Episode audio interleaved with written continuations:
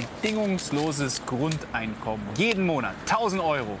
Einfach so. Egal wie alt. Ob Säugling oder 100-Jähriger, egal.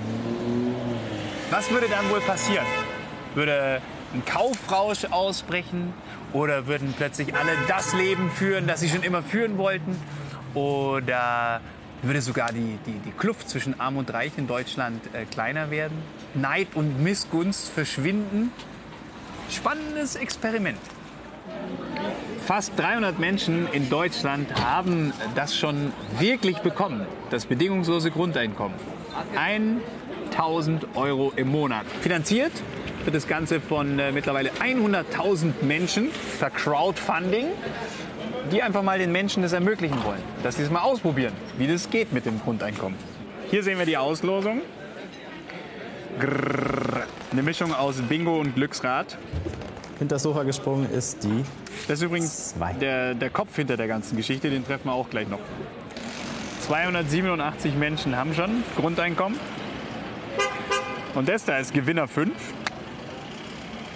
Das ist der Robin. Robin und Mutter Olga treffen wir jetzt gleich. Und dann werden die mal erzählen, wie das so war. Das hier ist äh, Michael Bohmeier und er möchte eigentlich in unserem Staat eine Revolution starten. ja, schon, oder? Naja, Revolution klingt so blutig. Eine Evolution. Ah, eine sanfte Revolution, eine Evolution. Ja, vielleicht ein Paradigmenwechsel. Da, ich, da werden wir gleich noch genauer reden heute in der Sendung. Aber mal, was glaubst du, würde sich grundlegend verändern, wenn alle Menschen, egal wie alt, wie jung, äh, 1000 Euro im Monat zur Verfügung hätten? Ja, das ist auch meine Frage. Deswegen probieren wir es aus seit ein paar Jahren. Und wir haben zumindest mit über 200 Leuten das jetzt schon mal ausprobiert. Und bei denen verändert sich, dass sie ruhiger werden, dass sie besser schlafen, dass sie gesünder werden, dass sie nicht aufhören zu arbeiten, aber weniger gestresst arbeiten und sich fragen, was sie eigentlich wirklich können und wollen. Und ich glaube, dass es unsere Gesellschaft ein bisschen entspannter machen würde und ähm, damit auch ökonomisch profitabler. Und für alle, die sich gerade fragen, Grundeinkommen, was ist das überhaupt? Wo kommt es her? Hier kurz zusammengefasst für euch.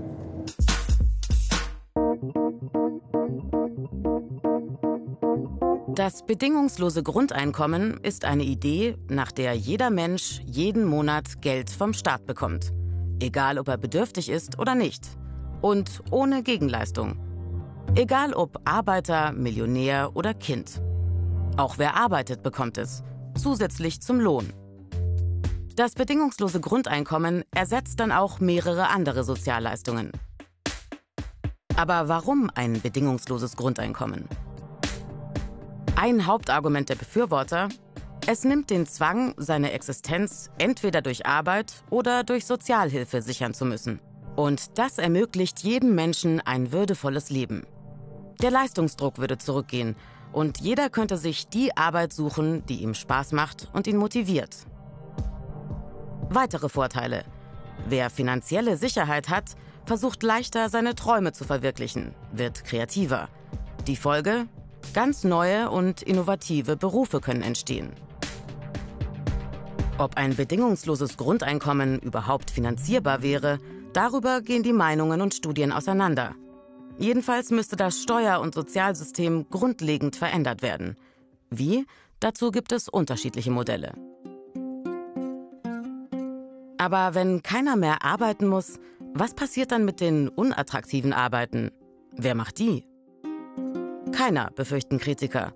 Oder dass Arbeitgeber stattdessen illegale Einwanderer oder andere Menschen in Not einstellen würden.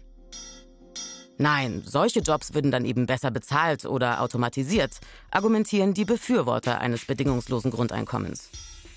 Die Kritiker glauben also, dass der Mensch grundsätzlich Druck benötigt. Die Befürworter sehen den Menschen, der sein Leben aktiv gestalten will. Mit Michael bin ich jetzt am Ziel angekommen, in Biberach an der Riss. Das liegt zwischen Ulm und dem Bodensee. Michael Bohmeier sieht seinen Gewinner Nummer 5 heute zum ersten Mal. Robin hat 2014 das bedingungslose Grundeinkommen gewonnen. Mutter Olga hat es verwaltet. Der Vater und die Schwester wollen nicht mit uns sprechen. Sie finden trotz des Gewinns das Thema Grundeinkommen schwierig. Und hattest du gleich einen Plan, was du damit machen möchtest? Ja, erstmal sparen, dann Bücher kaufen. Bücher, okay. Ja, jeden Monat ein Buch habe ich dann gekauft. Habt ihr eigentlich das Geld überhaupt gebraucht damals, als das Grundeinkommen kam? Weil wenn ich mich so umschaue, ist ja eigentlich ganz gute Gegend, ne? Bodensee nicht weit, Alpen kann man sehen, Haus auch ganz schön. Ja, das ist richtig. Genau so haben wir uns gesehen oder beziehungsweise auch sehen wollen. Mittelschicht, wir haben alles, wir haben das gar nicht notwendig. Aber wenn man genau hinschaut, das Rädle hat sich ganz, ganz äh, schnell gedreht, viel Arbeit, Kinder, Pflege von Eltern und irgendwann überhaupt keine Zeit für uns. Und das war sehr kritisch für unsere Familie. Da haben wir uns entschieden, das Grundeinkommen aber für uns, für, für Zeit miteinander zu, zu benutzen. Die Idee ist ja fantastisch, aber wie kann man das denn finanzieren? Ganz einfach. Äh, alle kriegen das Grundeinkommen und alle bezahlen es. Es gibt nicht das Grundeinkommen, sondern es gibt bestimmt 30 verschiedene Modelle, die alle mit irgendeiner Form von Steuer arbeiten. Ähm, das heißt, es gibt Grundeinkommen für alle, aber es muss über Steuern finanziert werden. Aber wichtig ist bei allen Modellen ist gleich, ähm, es geht nicht um zusätzliches Geld. Also zwar kriegen am Monatsanfang alle diese 1000 Euro überwiesen, aber die werden zum Jahresende mit der Steuer verrechnet. Das heißt, jeder kriegt den gleichen Startbetrag. Wenn ich aber deutlich mehr verdiene als dieses Grundeinkommen, dann zahle ich mehr Steuern als heute, sodass ich netto unterm Strich gar nicht mehr Geld habe. Die meisten werden wahrscheinlich ungefähr gleich viel haben wie heute. Aber ich weiß, ich kann nicht unter 1000 Euro rutschen. Auch meine Kinder nicht und niemand in der Gesellschaft. Und ich glaube, das nimmt die Angst aus der Gesellschaft und macht uns alle besser. Und gesünder. Also es gibt anscheinend sehr, sehr verschiedene Ideen und Modelle, äh, das bedingungslose Grundeinkommen zu finanzieren. Es ist möglich, ähm, man müsste aber schon einiges ändern. Und ein so Modell haben wir mal äh, durchgerechnet. Kaum das Licht der Welt erblickt, gibt's schon 1000 Euro Grundeinkommen. Wäre das jetzt besser oder schlechter als bisher?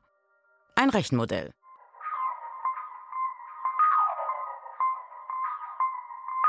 Nehmen wir an, alle Einwohnerinnen der Bundesrepublik bekämen monatlich 1000 Euro. Das macht 83 Milliarden und im Jahr fast eine Billion, die der Staat ausbezahlen müsste. Das ist dreimal so viel wie der gesamte Bundeshaushalt. 2018 rund 340 Milliarden. Dieser Vergleich hinkt aber, denn der Staat zahlt zusätzlich Rente, Arbeitslosen- und Kindergeld.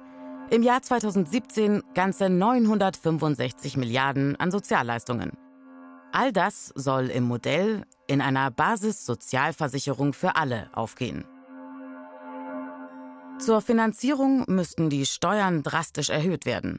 Zum Beispiel die Einkommenssteuer auf 50 bis 70 Prozent für alle. Wie viel bleibt uns dann noch? Rechnen wir mal mit satten 70 Prozent. Ludwig und Tina gehen zur Schule.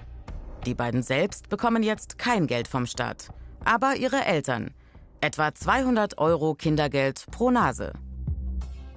Angenommen, die Eltern verdienen zusammen 6000 Euro im Monat. Mit Kindergeld bleiben ihnen derzeit netto, nach Steuern und Sozialversicherung, etwa 4300. Im Grundeinkommensmodell mit 70% Steuern blieben netto nur 1800.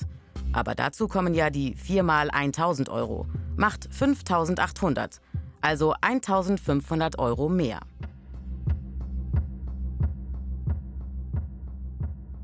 Jonas hat gerade als Bürokaufmann angefangen.